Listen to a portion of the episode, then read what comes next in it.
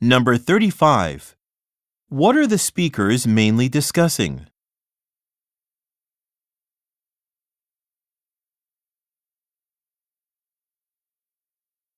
Number 36.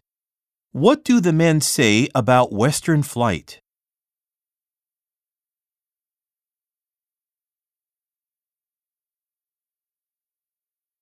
Number 37. What does the woman decide to do about their reservations to London?